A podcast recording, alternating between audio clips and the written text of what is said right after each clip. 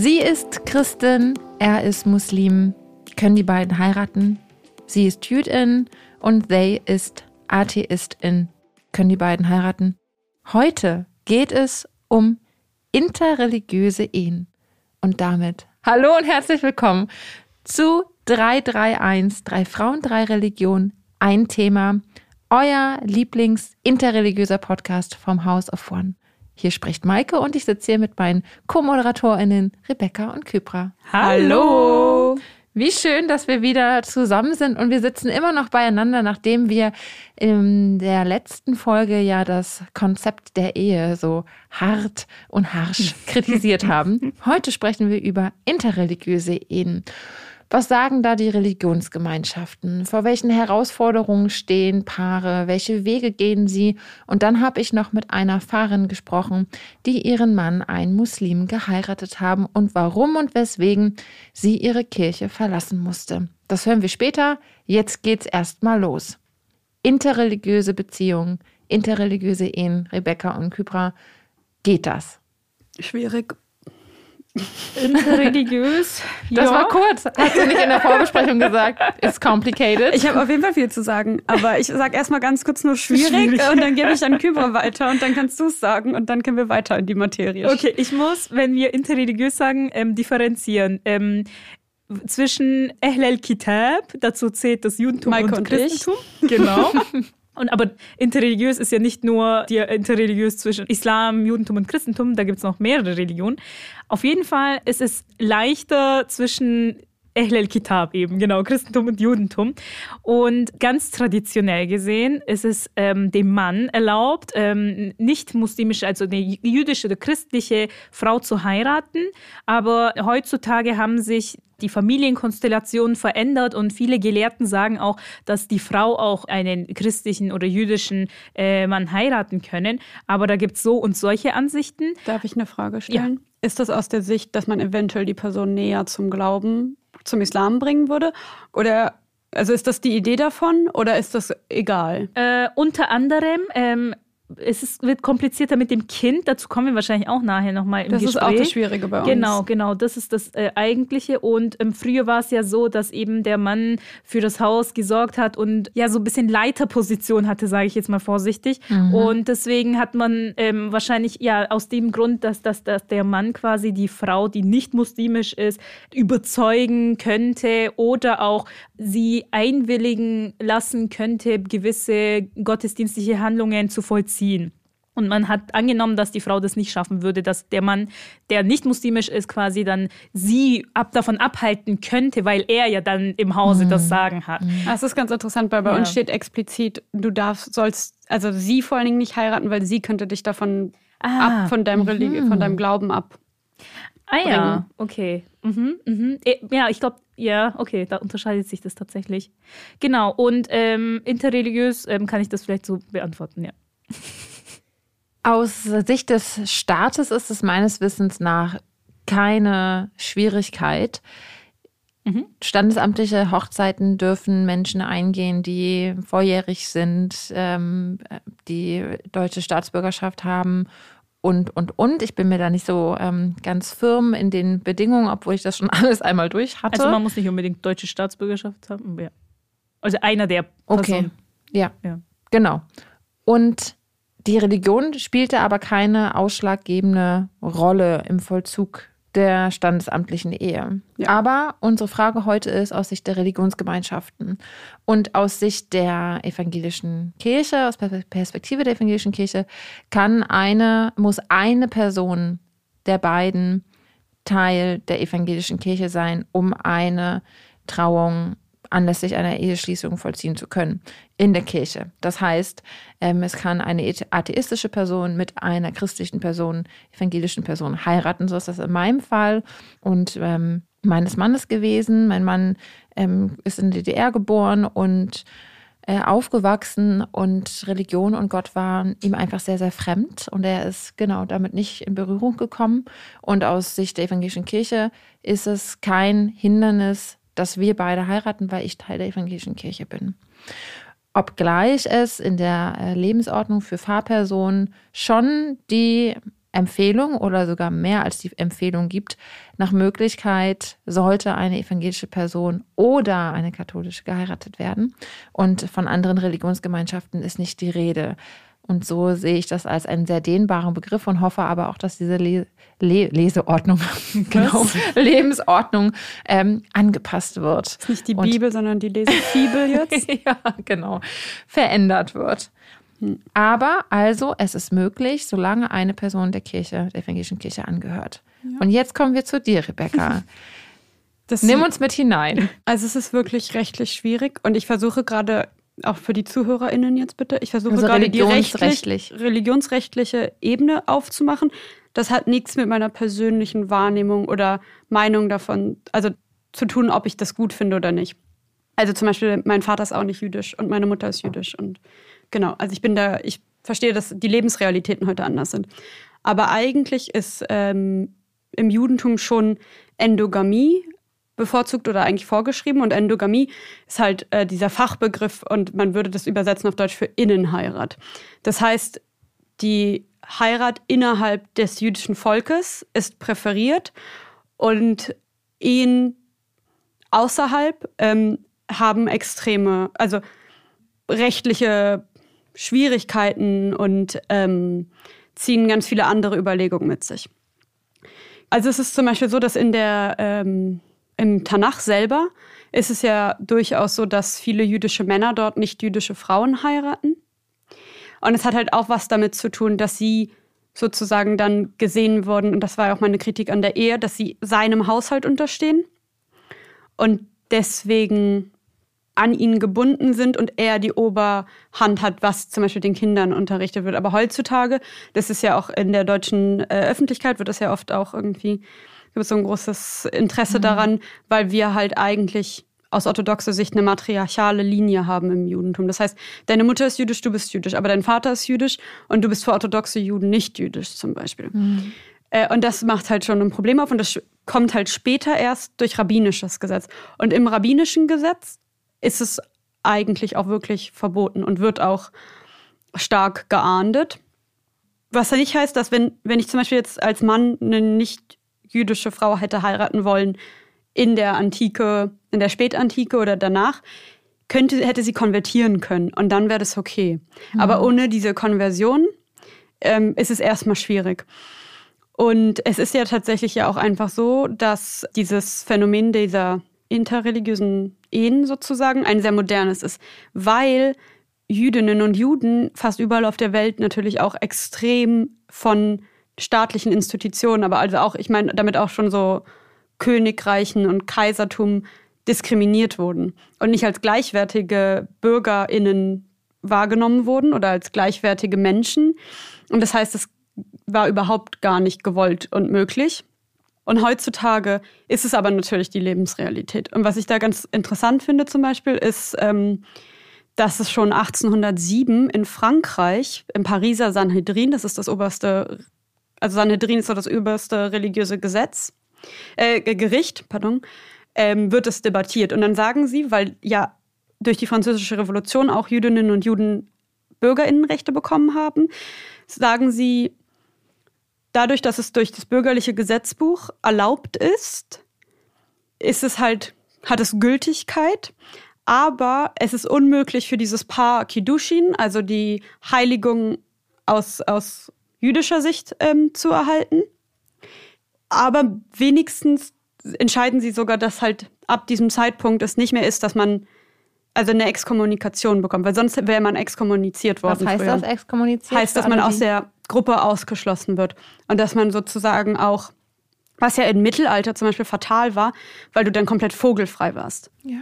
Weil du keine Sicherheiten mehr hattest, weil so eine religiöse Gemeinschaft war ja auch eine soziale Gemeinschaft. Es gab im Judentum ist so, ähm, ja, gibt es so ganze Institutionen für so Krankenbesuche und dadurch auch eine Art Krankenversicherung sozusagen. Was passiert, wenn du, wenn jemand in Armut verfällt und und und und dann wurde diese Person komplett aus dem allen ähm, herausgelöst. Und heutzutage gibt es halt immer wieder sehr starke Debatten, gerade was macht man mit diesen Kindern? Aus Ehen zwischen jüdischen Männern und nicht jüdischen Frauen. Und dann kommt es halt extrem auf die Strömung an. Und was halt kulturell auch oft ein äh, Vorwurf dann ist, ist der Vorwurf der Assimilation. Mhm. Und das ist natürlich auch, also viele Leute finden das auch veraltet und ich verstehe das auch, aber halt aus der Gruppe heraus ist es halt sozusagen, als würde man so seine Jüdischkeit bis zu einem gewissen Teil aufgeben, wird es oft kulturell verstanden. Und das ist halt auch einfach, wenn man traditionell leben wollen würde, ist es schwierig. Mhm. Könnte man dann theoretisch jüdisch sein und die muslimische Tradition, den muslimischen oder den muslimischen Glauben des PartnerInnen trotzdem annehmen? Oder würde das dann aufgehoben werden? Dann bist du halt, also aus jüdischem Gesetz bist du immer noch jüdisch, aber du gehörst nicht mehr zur jüdischen Gemeinschaft eigentlich mhm. im klassischen Sinne und halt zu Zeiten, wo die einzige Rechtsinstitution ein rabbinisches Gericht gewesen wäre, wärst du exkommuniziert worden. Ja. Ich, gut, dass du das nochmal angesprochen hast mit der sozialen Absicherung. Das haben wir nämlich in der letzten Folge gar nicht so deutlich herausgehoben, mhm. dass das der eigentliche oder ja auch ein Ursprung von Ehe gewesen ist. Denn für die Frauen ist das die einzige Möglichkeit gewesen für ein äh, Leben aus dem äh, Vaterhaus, nenne ich es jetzt auch bewusst, hinaus. Es war die soziale Absicherung, die wirtschaftliche Absicherung war mit der Ehe verbunden. Und das ist äh, der Grund gewesen, warum zu der Zeit auch fast alle Menschen geheiratet haben und Ehen eingegangen sind. Und ähm, die Punkte, die du gerade bezeichnet oder nochmal aufgegriffen hast, finde ich sehr spannend, denn ähm, häufig fehlt ja dieses Hintergrundwissen und es werden pauschal Urteile geführt, mhm. gefällt für das ähm, Denken oder das Handeln einer religiösen Person in gewissen Momenten. Und ich will an diesem äh, Stelle deutlich sagen, dass ich erstmal jede Einstellung und Haltung akzeptiere. Also es gibt Menschen, die sagen, für mich ist es schwierig, mir vorzustellen, mit einer Person zusammenzuleben, die eine andere Religion mhm. hat. Mhm. und das verurteilen einige, weil sie sagen, wie kannst du denn? Und andere sagen, für mich fällt es schwer, als religiöse Person mit einer Person zusammenzuleben, die atheistisch ist. Mhm die Gott ablehnt. Und erstmal möchte ich sagen, dass ich alle ähm, äh, Haltungen akzeptiere und dass die ja aus einer gewissen Perspektive ähm, herausgesprochen sind und aus einem bestimmten Empfinden. Und trotzdem finde ich es auch wichtig, ähm, die Menschen, die sagen, für mich geht das und ich lebe so und sehe da keine Hindernisse oder wenig, ähm, das finde ich genauso wichtig, auch die stark zu machen. Also ähm, eigentlich sprechen wir darüber, um so ein bisschen für alle Seiten mhm. auch sensibel zu werden. Mhm. Und genau, und, und ich denke, es ist wichtig, auch zu wissen, dass es auch andere Möglichkeiten gibt. Denn manche Menschen schließen kategorisch aus, vielleicht weil sie noch nicht von anderen Möglichkeiten oder anderen Beziehungen und Paaren gehört haben. Und Paare, in Anführungsstrichen, ähm, von denen ich finde, die mehr repräsentiert werden sollten, sind interreligiöse Beziehungen. Ähm, denn aus dem Grund heraus einen Einblick zu geben, wie gestalten die eigentlich ihren Alltag? Denn das ist ja die spann auch eine spannende Frage. Wie teilen sie ihren Glauben? Wie feiern sie Fest- und Feiertage? Und ich könnte mir vorstellen, dass dann das halbe Jahr auf jeden Fall belegt ist für Feiertage. Wie ist es als ähm, verheiratete äh, Person dann mitzukommen in die religiöse Community der anderen Person? Was passiert mit den Kindern? Das sind dann ja auch alles mhm. Fragen, mhm. die da irgendwie mit zusammenhängen. Das ist, deswegen ist es sehr wichtig, dass wenn eine interreligiöse Ehe stattfindet, dass man sich im Vorfeld quasi dessen bewusst ist und ähm, das auch abspricht. Und ich finde, kommunizieren ist in der Hinsicht sehr, sehr wichtig auch, dass man sagt, wenn, wenn es mir wichtig ist, dass mein Kind dann quasi auch religiös muslimisch erzogen äh, wird, dass ich dann meinem Partner, der dann ähm, vielleicht nicht ähm, muslimisch ist, dass, dass man das darüber gesprochen hat. Und ähm, weil das sind keine kleinen ähm, Sachen, die man verschieben kann. Weil wenn das Kind mal da ist, dann hat man eben diese, ja, wird das Kind beschnitten oder nicht? Wird es getauft oder nicht? Und, und mhm. ähm, es geht, es ist nicht nur Schweinefleisch essen oder nicht. Also es mhm. ist mehr und, und ähm, Genau, und, und da muss man sich einfach abgesprochen haben, finde ich. Ja. Kennt ihr denn Menschen, die in einer interreligiösen Beziehung leben? Ja. Ja. Einige. Ja, mit der, mit der einen hast du ja schon ein Interview geführt, ähm, Carmen, Carmen Kahn.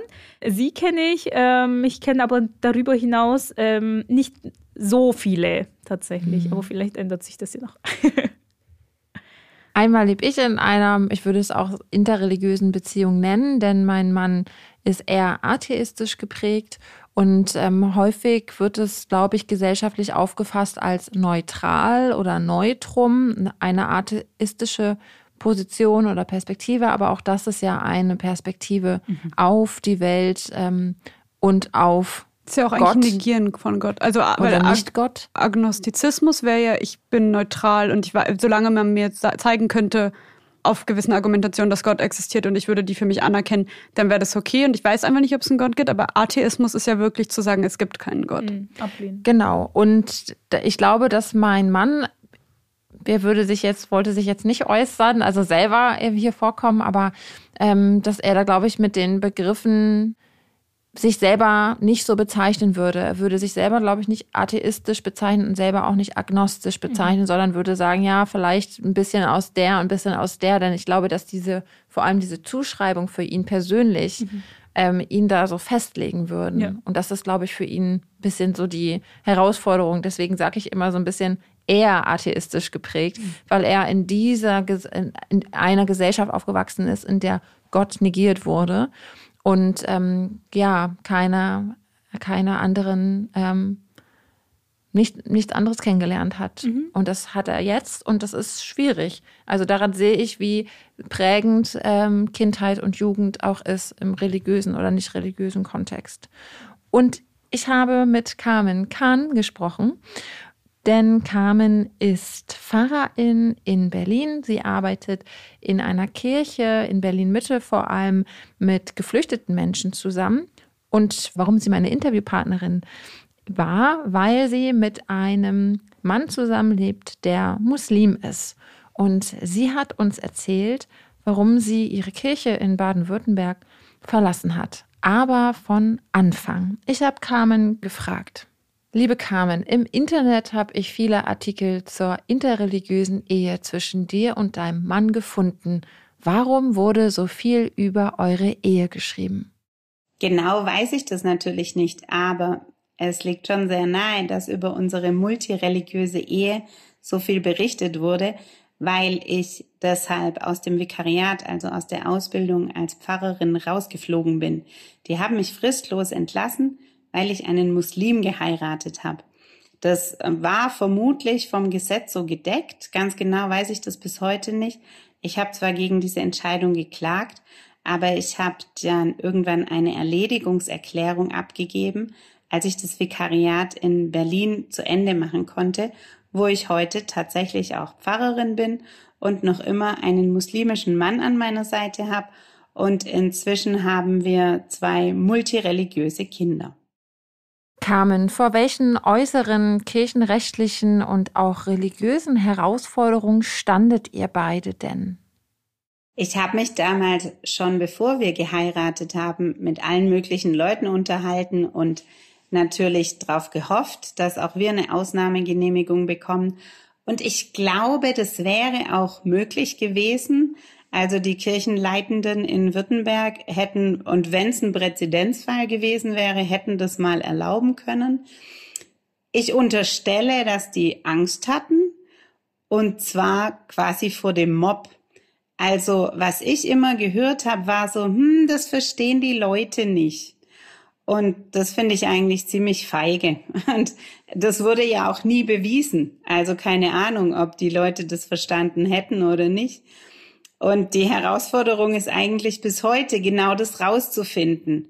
Also was ähm, geht den Menschen durch den Kopf, was sie uns im Gespräch nicht sagen, was aber halt total spannend wäre zu erfahren, um darauf eingehen zu können.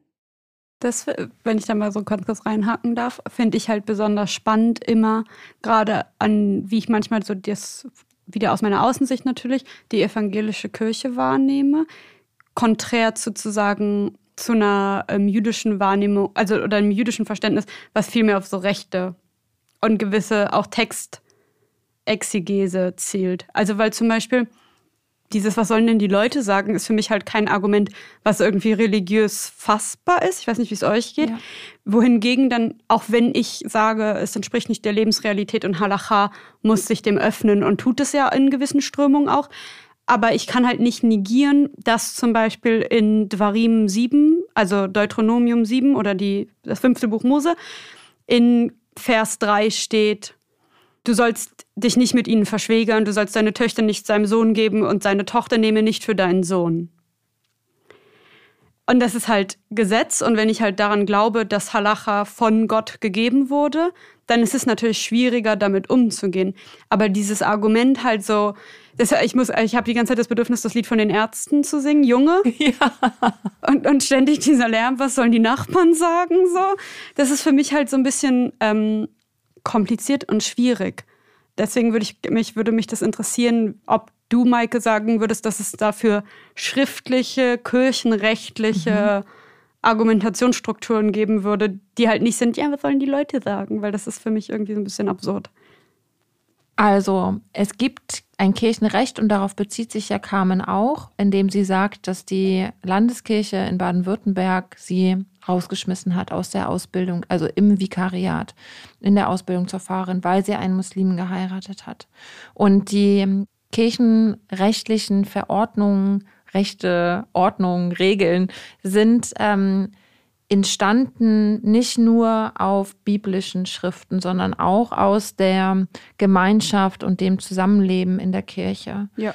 Und da gibt es vor jedem Abschnitt gibt es eine biblisch-theologische Einordnung auch, aber auch eine gesellschaftliche Einordnung. Und auch dieses Kirchenrecht in den unterschiedlichen Landeskirchen ist schon durch die Jahrhunderte gegangen und hat sich angepasst. Und sie hat ja gesagt, die Landeskirche in Baden-Württemberg hätte eine Ausnahme machen können. Aber sie hat sich nicht getraut. Und sie hat eine Begründung vorgeschoben, die, wenn ich Carmen richtig verstanden habe, sie sich gedacht hat, was sollen denn die Leute denken? Und ähm, ich erlebe das sehr häufig, was sollen denn die Leute denken? Und vor allem wird es in Gemeinden sehr deutlich, die viele unterschiedliche ähm, Ausprägungen auch unserer evangelischen Christinnensein beheimatet. Der Unmut zum Neuen und der, ja, die Zurückhaltung. Also meine Frage ist eigentlich, die ich hatte, als ich das gehört habe, ja, genau, was sollen denn die Leute denken, wenn sie es noch nicht denken durften? also es braucht doch genau Menschen wie Carmen und ihren Mann, die das leben dürfen, um ein Bild zu geben, um einen Einblick auch, geben. Was ich da auch interessant kann. finde, diese Leute, die halt dieses kirchengerecht auslegen, so aus meinem Verst also so wie ich das verstanden habe, werden ja nicht gewählt von der Gemeinde, oder? Oder werden die schon gewählt von der Gemeinde und man könnte argumentieren, dass ihrer Exegese irgendwie das gemein ähm, Interesse widerspiegelt oder die Meinung. Das, wird, ähm, das wird nicht festgelegt von den Ältesten vom Gemeindegremium, ja. sondern das gilt dann für alle Gemeinden in der Landeskirche. Hm. Das heißt, dass die oberste Kirchenleitung, also über die Gemeinde hinweg, das dann durchsetzt. Ja. Weil im Fall des Vikariats ist sie, ich weiß nicht, wie es in Baden-Württemberg ist, Daran merkt ihr auch, ihr, die ihr zuhört, dass in der evangelischen Kirche je nach Landeskirche alles auch ganz anders sein kann mhm. und ähm, es da unterschiedliche Ausprägungen gibt. Aber da sind die Menschen, die in der Ausbildung zur Pfarrerin sind, vor allem bei der Landeskirche beschäftigt und unter ähm, Leitung äh, der Landeskirche mhm. und weniger der einzelnen Gemeinden, weil das so ihr Ausbildungs- Ort ist, aber die Landeskirche bildet aus nicht die einzelnen Gemeinden. Das heißt, die Gemeinden hätten sich sicherlich dann einen Einspruch oder ein Veto oder sich beklagen können. Aber das Problem war, dass sie in einem Ausbildungsverhältnis Genau, waren, und dass ne? die Kirchenleitung das, das sich anders. auf das, das die Kirchenverordnung bezogen hat. Ja. Ohne den Spielraum, den es vielleicht gegeben hätte. Hm. Ja, was ging dir durch den Kopf, Kybra? Äh, schwierig. Also es tut mir leid, dass sie überhaupt ähm, rausgeschmissen worden ist. Das ist, ähm, ich meine, auf der einen Seite möchte sie einen Job machen, ähm, hat sich dafür beworben, studiert, ähm, Ausbildung gemacht und auf der anderen Seite, ich meine, Liebe, ähm, jemanden zu lieben, man, ich, ich, das Gehirn kann man ja nicht irgendwie einstellen und sagen, du liebst jetzt nur diese Person und äh, weil es auch so Sinn macht. Also ich meine, in vielen Büchern steht ja auch geschrieben, ähm, Liebe macht nicht unbedingt Sinn. Also es ist ja nichts, ähm, ähm, nicht nur, was es was im Verstand abläuft, sondern eher auf emotionale Ebene sich quasi begibt. Und äh, das ist dann, kann sein, dass es dann quasi auch auf jemanden trifft, der nicht von der eigenen Religion oder von der eigenen Herkunft ist. Ähm, ähm, das haben wir ja auch nicht nur im religiösen Sicht, das ähm, haben, mhm. sehe ich auch sehr oft in Kultur- und, und ähm, Herkunftsgesprächen auch. Also ich, ich höre sehr oft auch im, im, türkischen Gebiet, dass man da sagt, ja, heirate lieber einen Türken, weil ähm, die anderen, die anderen Leute von anderen Ländern, die verstehen dich nicht. Das ist dann irgendwie schwierig, ähm, weil die Kulturen und Sitten anders sind, die Bräuche anders sind. Und es ist auch immer ein bisschen Rassismus drin. Also bei uns Fall, ist das nämlich auch Fall. so. Es gibt so viele ähm, Vorbilder, die das geschafft haben. Natürlich kann es in gewissen Sachen zu Konflikten kommen, sei es jetzt von äh, äh Gastverständnis, äh, dass man in türkischen, arabischen Familien so voll viele Gäste irgendwie hat und so einen Schuhsalat dann vor der Tür vorfindet, aber in ähm, vielleicht in deutschen Familien das nicht der Fall ist. Allmann-Bashing. Ja, da, dann bekommt man vielleicht so einen Kulturschock. Aber ich meine, das sind so Kleinigkeiten, da, da muss man eben die Bereitschaft vielleicht dann irgendwie auf beiden Seiten haben, dass es nicht so ein großer Kulturschock wird und auf der anderen Seite ja, dann, dass man da einfach sagen kann, okay, ich ähm, taste mich mal voran. Ich finde das auch interessant, was Kybra gerade gesagt hat, weil das bei uns auch also auf religiöser Ebene sozusagen auch manchmal dann debattiert wird. Also darf ein Asch, also dürfen sie, und das ist eigentlich auch kein Problem, also es ist dann darf ein aschkenasischer Jude, also ein mhm. Jude mit europäischem, mitteleuropäischen, osteuropäischen Hintergrund, einen Sephaden heiraten, also Leute, die äh, von der Iberischen Halbinsel kamen und dann Mizrachis die halt von der Maghreb, also aus der Maghreb kommen und so, und da gibt es unglaublich viel Rassismus. Es gibt auch unter, unter Aschkenazis unglaublich viel oder gab früher auf jeden Fall unglaublich viel Rassismus. So deutsche Juden haben auf polnische Juden runtergeblickt und und und also und andere ähm, Konstellationen und das ist auch auf jeden Fall immer noch inner mhm. in der Gruppe mhm. auch ein Problem. Und was ich aber halt auch spannend finde, ist, dass selbst ich viele Leute kenne, die ähm, sehr säkular jüdisch sind und für die Judentum hauptsächlich ihre Kultur ist und die dann aber sagen, aber ich möchte keine nicht jüdische Person mhm. daten auch nur. Und zum Beispiel, ich gehöre da nicht jetzt so dazu, dass ich das irgendwie komplett negieren würde, aber ähm, ich finde es schon schwierig, weil du musst halt nicht nur ähm, deine Kultur und deine Religion vielleicht erklären, du musst der Person auch gerade so in Deutschland zum Beispiel Antisemitismus erklären. Ähm, und es ist sehr anstrengend. Und gerade das deutsch-jüdische Verhältnis zum Beispiel ist sehr belastet. Und dann kommt natürlich auch so eine Argumentation von, ja, also deine Urgroßeltern hätten mhm. meine Urgroßeltern umgebracht. Mhm. Und das kommt dann auch nochmal dazu. Und das ist halt, sind so super schwierige Verquickungen. Und nicht, dass ich denke, dass irgendwie heutzutage Leute so, dass es so Ahnenschuld oder Blutschuld gibt.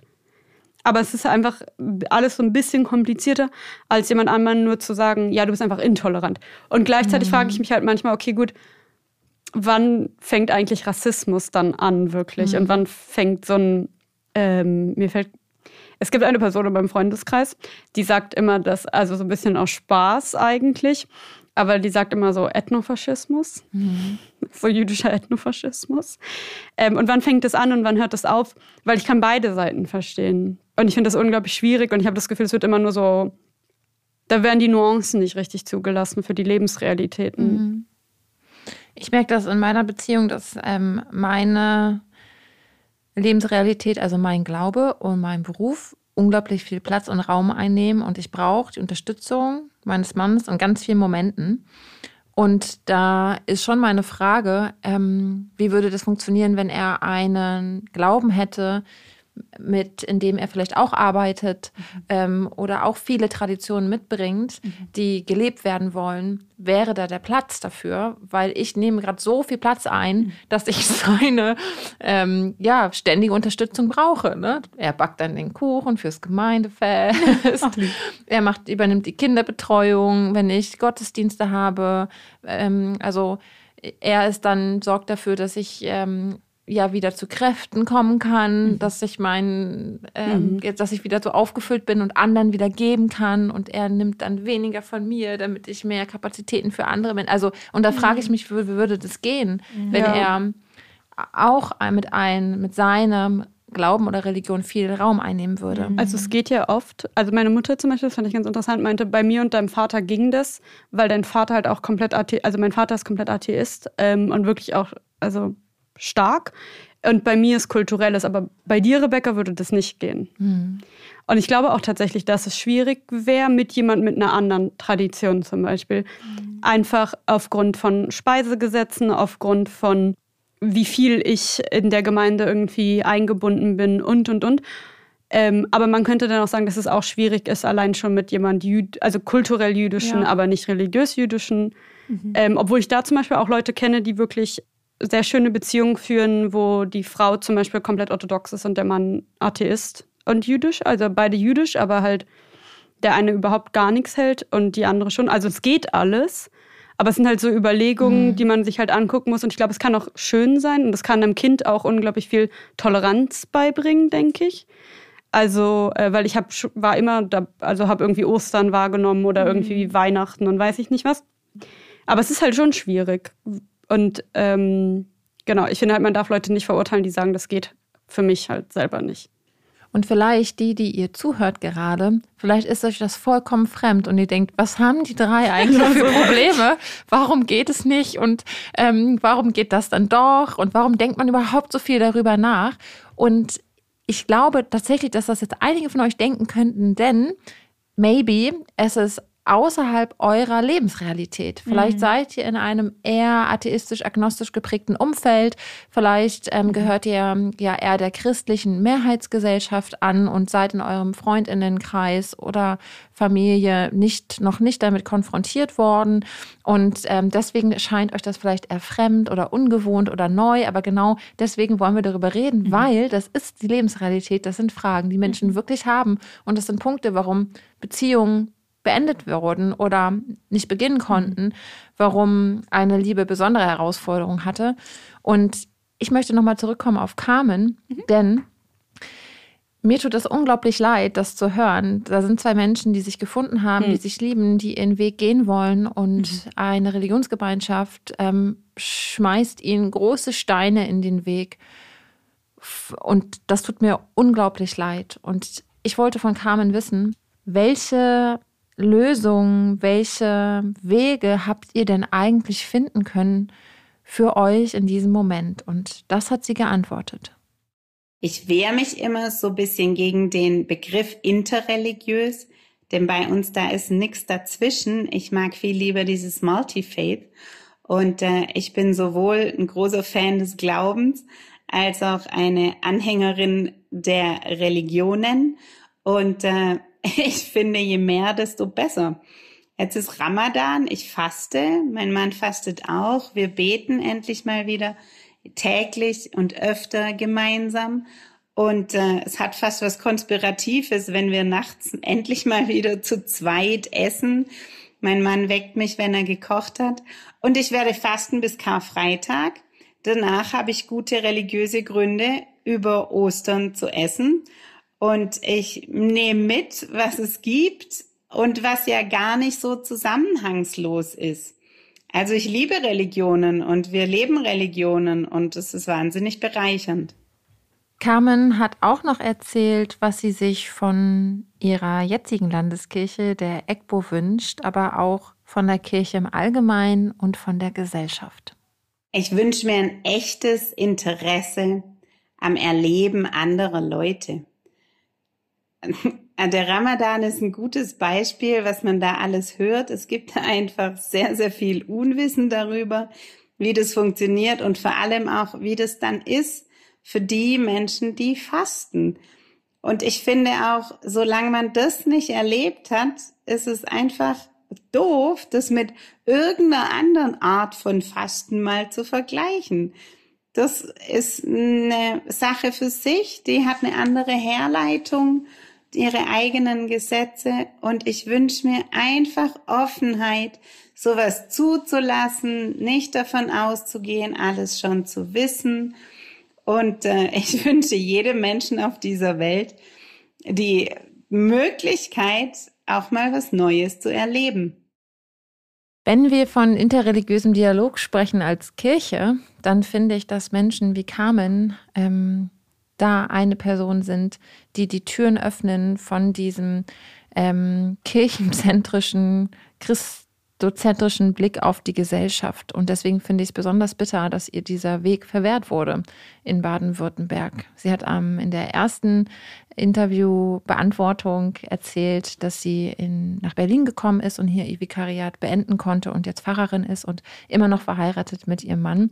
Diesen Weg haben sie gefunden, aber sie hat vor allem auch erzählt, welchen Weg sie gefunden hat in der, im alltäglichen Leben mit ihrem Mann als Familie. Und das fand ich ganz beeindruckend, wie sie das zusammengebracht hat. Was sind eure Gedanken? Ich finde das eigentlich auch schön und ich finde auch diesen Appell an diese Offenheit und was zu versuchen zu verstehen, nicht aus seinem eigenen Verständnis heraus, sondern eher sich anzugucken, wie die andere Gemeinschaft das argumentiert und versucht, das wahrzunehmen und von innen zu verstehen sozusagen.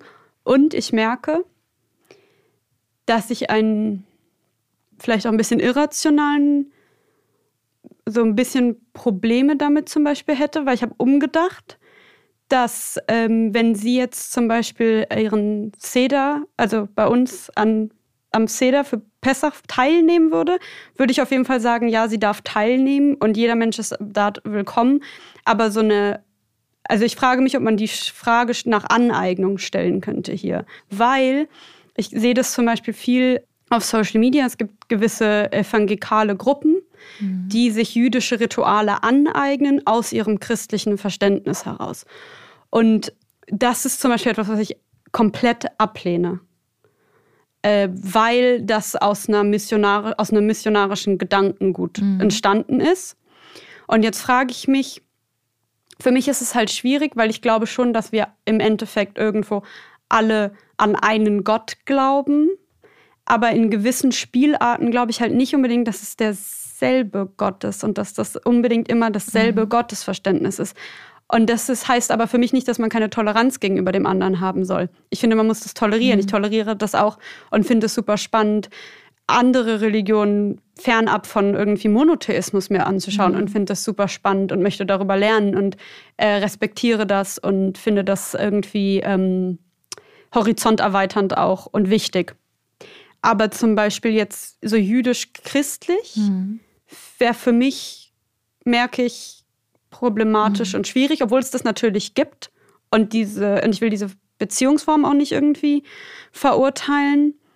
Aber in Deutschland gibt es halt auch gerade einfach so eine Geschichte von vielen ja. deutschen christlich sozialisierten Menschen, die sich halt das Judentum aufgrund von Schuld oft mhm. auch so ein bisschen aneignen wollen. Und ich merke, dass das so ein bisschen, ähm, dass ich da so ein bisschen kleingeistig vielleicht auch bin und dass das mir nicht so, dass mir ein bisschen fremd ist. Ich habe Carmen in ihren Aussagen so verstanden, dass sie nicht sagt, wir sind alle gleich, das ist das, was sie entdeckt hat, sondern sie hat eigentlich gesagt, ähm, das Fasten, das islamische Fasten zu Ramadan ist für sich etwas ganz Eigenes. Und das fand ich sehr interessant, weil so habe ich sie eigentlich verstanden, dass sie ähm, ihren Mann unterstützt und mit ihm betet im Fasten und mitgeht als Unterstützung, aber nicht im Sinne von, ich sehe alle Gemeinsamkeiten, es ist irgendwie alles das Gleiche, sondern dass schon jede, jeder in dieser Beziehung das eigene hat, aber unterstützt wird. So habe ich ja. jetzt ihr Beispiel verstanden am Ramadan und dass sie die Erfahrung, die sie macht im Unterstützen und Mitgehen durch den Ramadan mit ihrem Mann, ähm, ähm, was eigenes zieht, sich was herausnimmt für ihr Fastenbrechen am Osterfest quasi.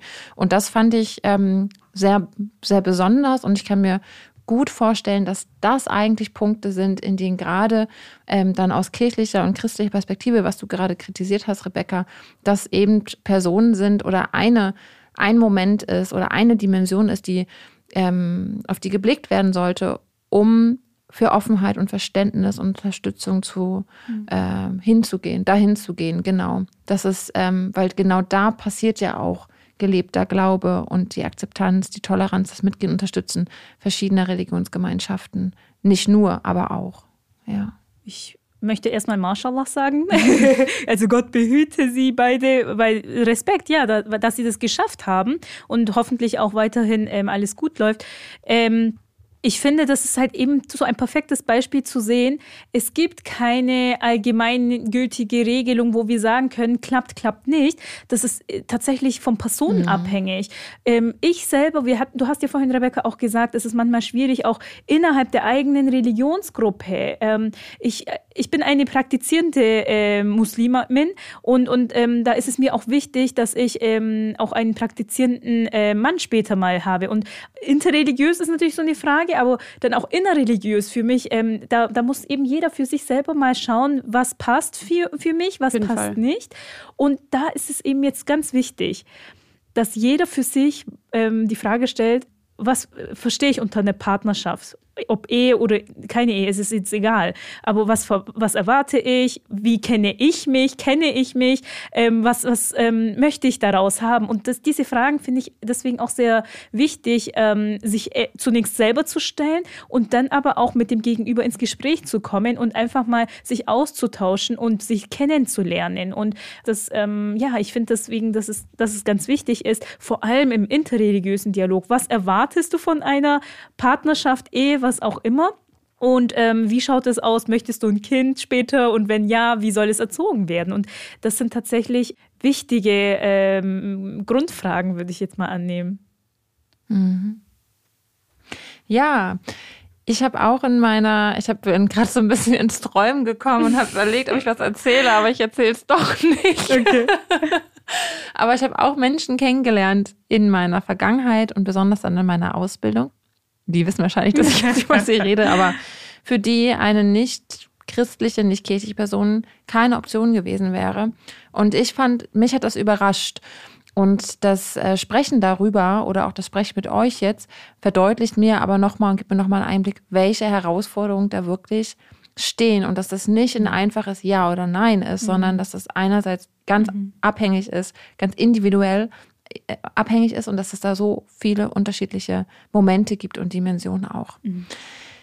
Ich habe noch eine letzte Frage an euch. Wir sind so ein bisschen ins Reden gekommen und ich habe natürlich wie immer total meinen Plan über Bord geworfen und ganz anders angekündigt, diese Folge, als wir dann am Ende doch darauf eingehen. Also alles ist wie immer.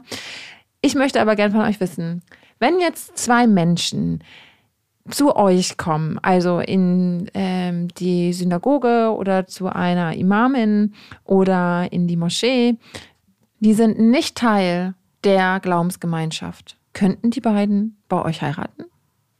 Das, die würden, glaube ich, erst gar nicht kommen.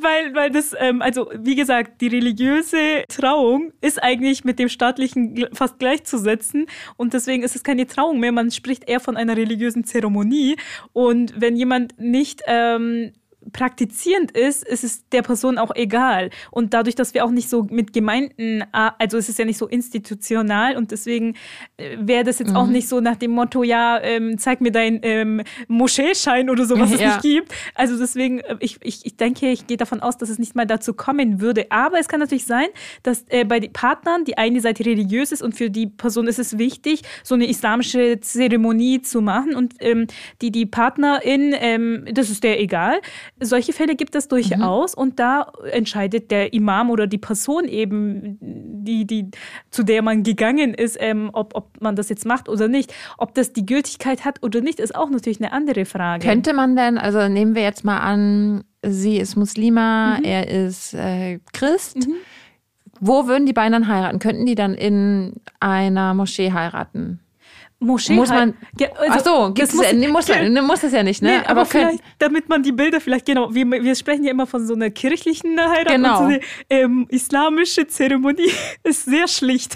da, da, man, es ist egal, ob eine Moschee oder ein Haus, ähm, ob, ob, der Imam zu dir nach Hause kommt oder eben die Person eben, man, man sitzt, also Braut, Bräutigam sitzen ähm, und, und Ding, ähm, Zeugen sind da und die Person, die die Trauung macht und ähm, das ist dann alles in fünf Minuten fertig. Also, und ähm, natürlich ist es ähm, schön, dass man danach im Anschluss das eben, also mhm. ist wichtig, dass man das offenbart, dass das nicht geheim gehalten wird. Und eine Speise, also die Menschen speist. Äh, das ist auch wichtig. Und das macht man ja sowieso mit einer Hochzeitsfeier. Und deswegen geht diese islamische Zeremonie meistens so ein bisschen so, ähm, ja, machen wir das mal jetzt sch schnell zwischendurch und dann äh, die Zeremonie. Also weil das eh alles so nacheinander meistens kommt. Deswegen ist das tatsächlich nicht so pompöses, so großes. Kommt natürlich immer drauf an. Manche, äh, es gibt tatsächlich auch religiöse Menschen, die sagen, für mich ist nur nach dem Standesamt direkt ähm, diese mhm. Trauung mhm. beim Imam mhm. wichtig und danach ähm, gebe ich ein kleines Essen aus und das war's. Das machen auch mhm. viele. Ähm, ja, aber wie gesagt. Ähm, das heißt also, man könnte eine muslimische, äh, islamische Zeremonie machen und ähm, da wäre jetzt eine andere religiöse Person mit dabei und das wäre keine, keine Schwierigkeit. Manche würden sagen doch, manche ja. würden sagen okay. nein. Könnten zwei nicht-jüdische Menschen jüdisch nach jüdischer Zeremonie von einer Zwei nicht-jüdische mhm. Menschen? Nein. Aber, aber ähm, ich kenne RabbinerInnen in meinem Freundeskreis, die das initiieren als ähm, sozusagen, also die sozusagen der MC von dem Ganzen sind, so The Master of Ceremony, aber es ist keine jüdische ha Heirat mhm. und es ist mhm. keine Hochzeit, die dann im jüdischen Recht passiert, weil ja. es diesen Ehevertrag gibt und dieser Ehevertrag nur von zwei mündigen jüdischen Menschen unterschrieben wird und von jüdischen Zeugen bezeugt werden müsste. Aber natürlich kommt es auch auf die Religiosität an. Also, weil ich kenne viele Leute, die sagen, wenn die nicht-jüdische Person ähm, sagt, und gerade im amerikanischen Kontext ist das so, ich möchte mein Kind oder die Kinder, die dann daraus in, entstehen, im jüdischen, in der Tradition erziehen, dann würden die eine jüdische Hochzeit machen und dann würde ein Reformrabbinerin da eher irgendwie ähm, das initiieren und dann auch das Kind sozusagen, entweder sagt man halt im Reformjudentum, ähm, im amerikanischen ähm, Kontext, es ist trotzdem jüdisch, oder man würde irgendeine Zeremonie machen, das heißt Baby-Giur, also Baby-Übertritt ähm, mit dem Kind. Aber alles andere ist so ein bisschen halt mhm. schwieriger und kommt sehr stark auf die Strömung an, aus der die geistliche Person kommt und der die RabbinerInnen. Und bei uns muss es halt aber auch nicht von einem Rabbiner initiiert werden eigentlich. Es reicht eine rechtskundige Person. Mhm. Das ist ich, alles sehr kompliziert. Ich frage so beharrlich, denn im letzten Jahr Puff, die innerkirchliche Community hat sich über ein Thema äh, unterhalten. Alle kirchlichen Medienblätter waren voll von diesem Thema Hochzeit. Christian Lindner und seine Frau haben auf Sylt, war das glaube ich, in einer Kirche geheiratet, getraut von einer Pfarrerin. Und da war die Frage, die beiden sind ja gar nicht Mitglied der Kirche. Wie geht es? Und da gab es ganz unterschiedliche Positionen und Meinungen dazu. Und ähm, die Pfarrerin hat sich, glaube ich, selber nicht zu Wort gemeldet, sondern nur das Statement gab es, sie hat aus seelsorgerlichen Gründen sich dafür entschieden. Und das ist so ein bisschen unser Joker in, in, diese, in der Kirche, dass das tatsächlich, und zum Glück gibt es das, ich kann selber entscheiden in besonderen Momenten, aus welchen Gründen ich etwas doch mache. Mhm. Das finde ich sehr wichtig. Und ich will diese Entscheidung respektieren der Pfarrerin, denn ich kenne diese Gründe nicht. Und ich finde das sehr gut, dass in dieser hitzigen Debatte, die es tatsächlich gegeben hat, die Gründe nicht offen kommuniziert worden sind. Denn auch bei aller Kritik, die ich daran habe, an Christian Lindner, ähm, so und an seiner Frau und an der Arbeit, an der Partei und so weiter, dass diese Gründe nicht offen ausgesprochen worden sind, sondern auch, dass auch er. Es gibt ja auch eine seelsorgische Schweigepflicht. Genau. Darüber könnt ihr auch eine Podcast-Folge hören. Dankeschön für den Hint. Dass auch er besondere Gründe hatte und seine Frau besondere Gründe hatten. Und die Fahrerin hat dann entschieden. Ähm, warum auch immer. Und ich kann mir ganz unterschiedliche Szenarien vorstellen, aber ich merke aus meinen wenigen vier Monaten, die ich gerade mal äh, Pfarrerin bin, dass Menschen mich kontaktieren und meinen Beistand brauchen, die aus der Kirche ausgetreten sind oder kein Mitglied der Kirche sind. Und auch da könnte ich mir Szenarien vorstellen. Mhm. Und dass ich konkret angesprochen werde von den Menschen ähm, und in verschiedenen Gründen ist für mich Grund alleine, mich ihnen zuzuwenden, für sie da zu sein. Sei es, dass sie ein Trauerritual brauchen, eine Segnung oder vielleicht in diesem Fall ähm, äh, eine Trauung in der Kirche. Was auch immer die Gründe da sind. Aber ich finde es sehr mutig und wichtig, dass sie es gemacht hat und dass sie nicht anhand des Postens entschieden hat, ähm, die diese Person mitbringt, sondern ja, aus seelsorgerlichen Gründen entschieden hat. Deswegen hatte ich die Frage. Was würden die Leute sagen? ich muss auch und sie haben viel gesagt und wie. Aber ich muss auch noch mal ganz kurz ganz klar machen, dass ich als Mensch persönlich das wichtig finde und richtig finde und dass, dass es Angebote für diese Paare gibt. Und dass es halt eher aus religiöser Sicht ja. einfach nicht so schwarz und weiß ist und ja. dass es einfach ein bisschen komplizierter ja. ist. Und trotzdem muss man auch die Frage besprechen dürfen, diente die Kirche da nur als Kulisse frage, mhm. denn bei der ähm, Lindner Hochzeit sind wir jetzt wieder. Ja, genau. Das, also das kann man, glaube ich, an der Lindner Hochzeit irgendwie mal so durchspielen, denn Menschen kommen tatsächlich aus Kulissengründen auch zur Hochzeit. Trotzdem würde ich das nicht nur abwerten, denn auch dieser Gedanke der Kulissenhochzeit in Anführungsstrichen hat vielleicht ein tief liegendes Bedürfnis, was in diesen Momenten angesprochen wird. Auch die entfernten Menschen, die sich nur einmal in ihrem Leben der Kirche zuwenden, würde ich nicht pauschal verurteilen, sondern es ist ein Moment, in dem sie Kirche brauchten und dann will ich für die Menschen auch da sein. Ja. Amen. Und wenn irgendwann, hoffentlich ganz schnell, das House of One steht, wäre das ja ein Ort, in dem man interreligiöse Ehen so richtig zelebrieren könnte. Hm. Und dann vielleicht auch nicht nur eine Zweierbeziehung, sondern dann Triple One. Mal sehen. Polyamorie, die, die nächste Folge. Das war es mit der heutigen Folge. Wie schön, dass ihr da wart und zugehört habt. Schreibt uns eure Fragen. Schreibt uns, was würden die Leute sagen? Was haben die Leute zu euch gesagt, zu eurer Beziehungsform und eurer Ehe oder Nicht-Ehe? Schreibt uns an. 331 podcast at house-of-one.org. Bis zum nächsten Mal. Ciao. Tschüss. Tschüss.